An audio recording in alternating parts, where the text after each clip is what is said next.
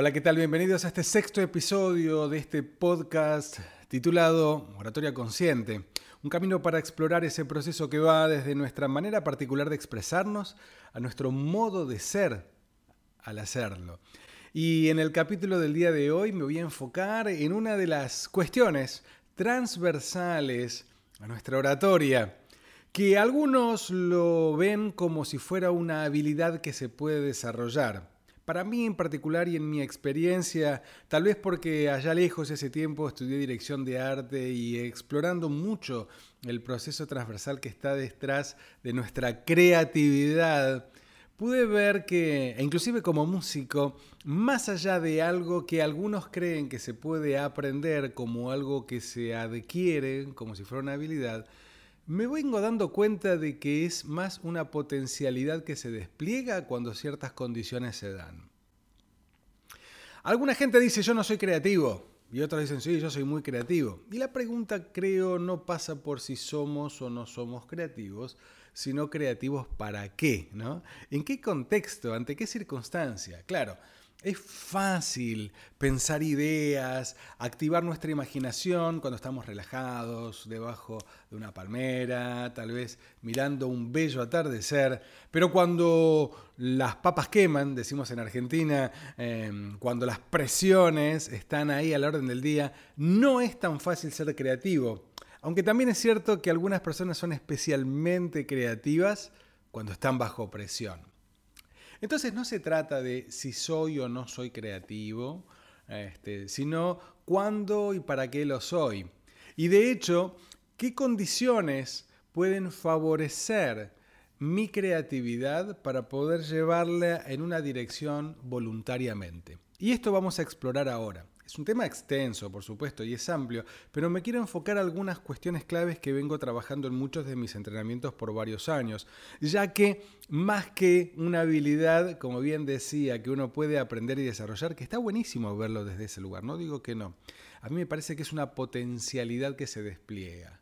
¿Cómo crear las condiciones para que esa potencialidad se despliegue voluntariamente? Y que no sea un acto fortuito mientras me estoy duchando, este, cuando me estoy de vacaciones o cuando la almohada me habla a la noche acerca de las ideas o los modos en los cuales yo pudiera abordar algunas cuestiones o resolver otras tantas.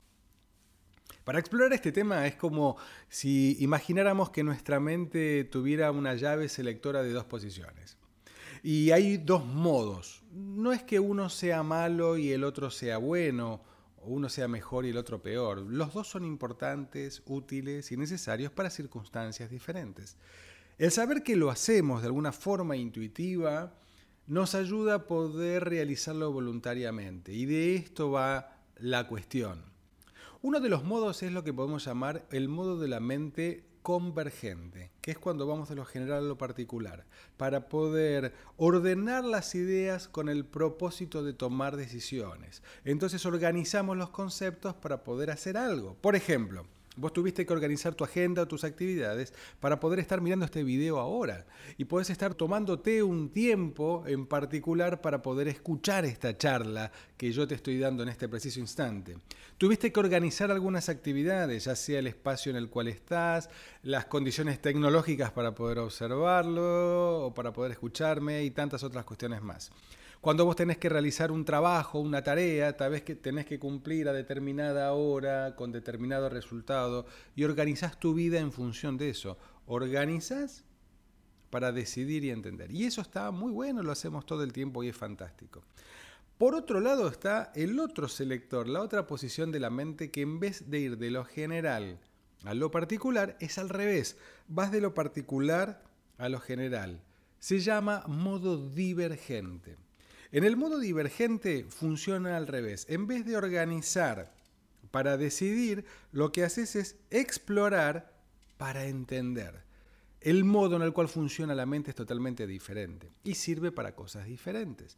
No es lo mismo organizar las ideas para, decidir que explorar opciones para entender.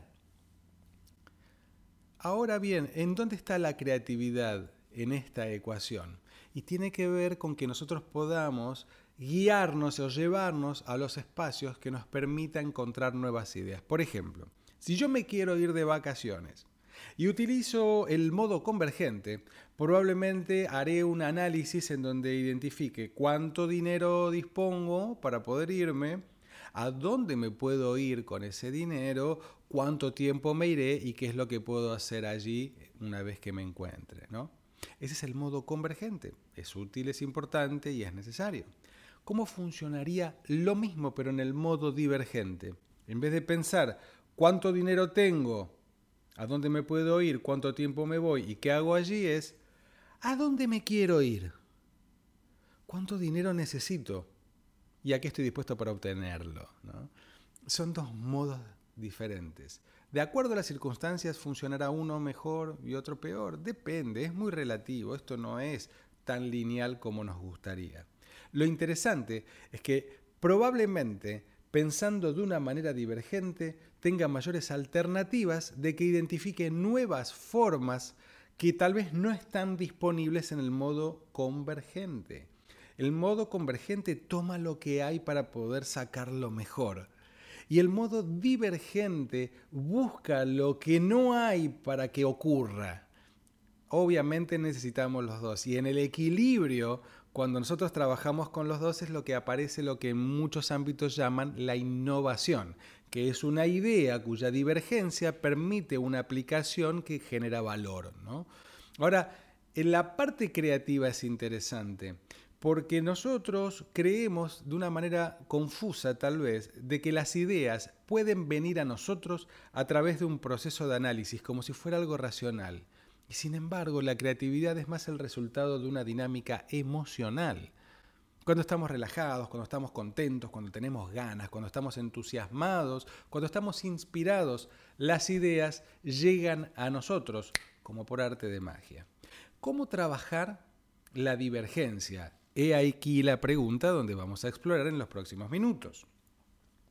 La convergencia necesita para su ordenamiento un componente clave que es la valoración, ¿no? la ponderación, el juicio, ¿no? el criterio, el sentido común. Y eso es muy importante para poder ordenar, organizar, clasificar, estructurar y decidir. Eso nos hace eficientes. Sin embargo, nuestra habilidad enjuiciadora mata la posibilidad divergente de mirar más allá de lo obvio la divergencia no funciona mirando lo que hay, sino que funciona mirando lo que puede haber, lo que quiero que haya. La curiosidad es fundamental para que haya divergencia. En la convergencia la curiosidad puede confundir, puede dispersar. En la divergencia es clave. Y la curiosidad no puede tener juicio valorativo, sobre todo negativo. La curiosidad tiene que ver con el espíritu de búsqueda, que mata o se erosiona cuando yo estoy juzgando positiva o negativamente. Por eso es clave en la divergencia poder poner en suspenso la valoración de una idea. La mejor técnica conocida para estimular el pensamiento divergente, el músculo divergente, es lo que se conoce como eh, tormenta de ideas, brainstorming.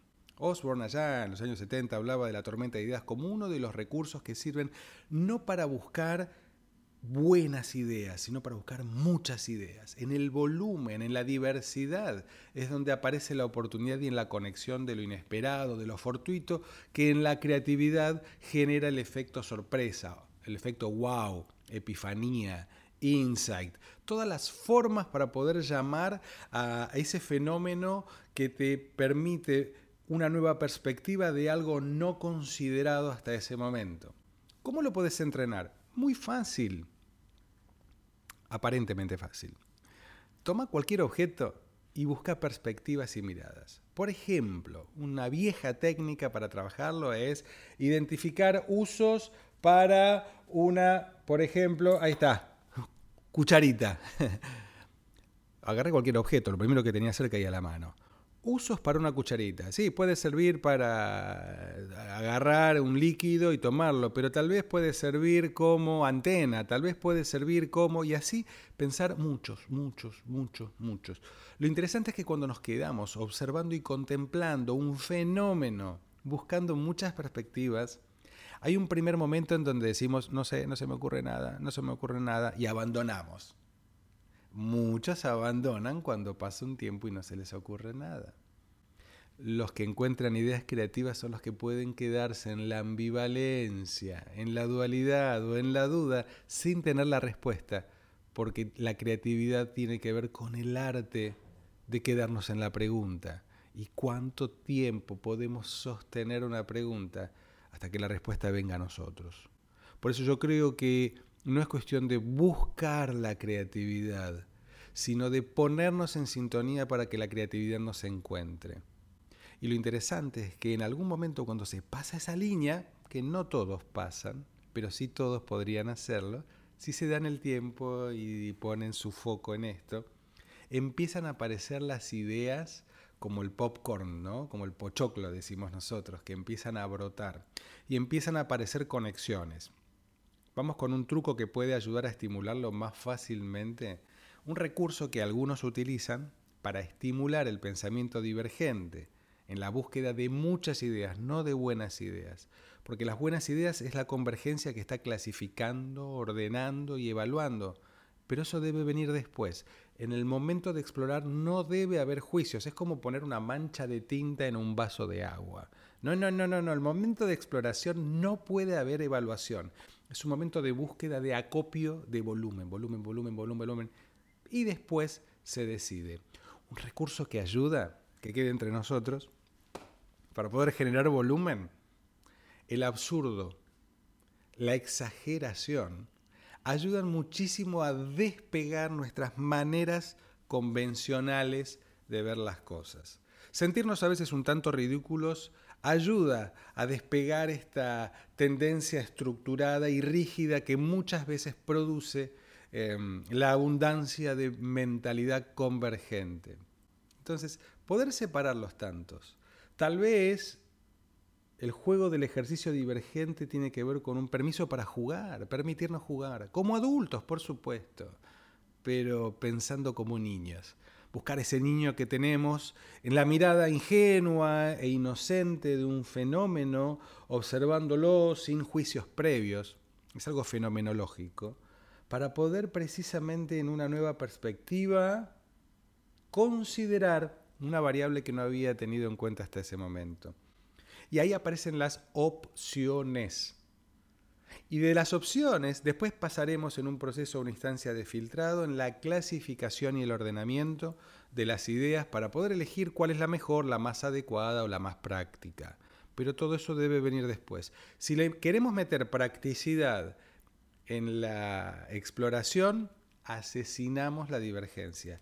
Y guarda, porque hay muchos asesinos de la divergencia dando vueltas por ahí. A pesar de sus buenas intenciones y sus buenos deseos de encontrar ideas creativas a los problemas o las circunstancias cotidianas. Ahora bien, ¿cómo aplica esto en la oratoria? Porque tiene que ver con oratoria consciente. La creatividad yo lo veo como un fenómeno que está en todos, pero que nuestra manera de expresarnos es fundamental. ¿Por qué? Y porque tal vez tenemos que decir cosas que el otro ya sabe. Y tal vez no es cuestión de decir algo nuevo no es decirle algo a alguien que no haya oído, sino precisamente al traerlo de una manera divergente, como convidar, desafiar o provocar o evocar en una nueva perspectiva de algo que ya se sabe, otro nivel de profundidad o, u otro nivel de novedad sobre algo conocido. Es un lindo ejercicio y creo yo mucho más sano el tener que inventar la pólvora y la rueda cada vez que queremos decir algo a tal vez traer nuestra propia gramática, nuestra manera personal de entender lo que queremos decir, compartirlo en honestidad, por supuesto, y con humildad, pero en la creatividad de qué nueva mirada le doy a aquello conocido que desde mí puede generar a través de la divergencia una nueva conexión con otro para que se identifique, para que entienda algo, para que comprenda un mensaje o adhiera a una propuesta que estamos haciendo. Se lo llama influencia esto. Y llevo esta conversación un pasito más allá todavía y un punto más allá en la creatividad para traer uno de los recursos, creo yo, más potentes en la, en la comunicación y en la expresión oral, que tiene que ver con la creatividad, que es la metáfora. Es una de las ideas más potentes y uno de los recursos más poderosos, porque el hablar metafóricamente ayuda a activar la imaginación, el mundo subjetivo de quien está del otro lado. Nosotros creemos que lo que nos mueven son las cosas objetivas, son los datos y la información. Hacemos análisis para poder establecer a través de una matriz de decisiones el camino más adecuado, más práctico. Sin embargo, un gran porcentaje de nuestras decisiones son más emocionales que racionales, a pesar de que queremos dar datos o explicaciones lógicas. ¿Por qué nos enamoramos? ¿Qué hace que a través del amor nosotros de repente hagamos locuras?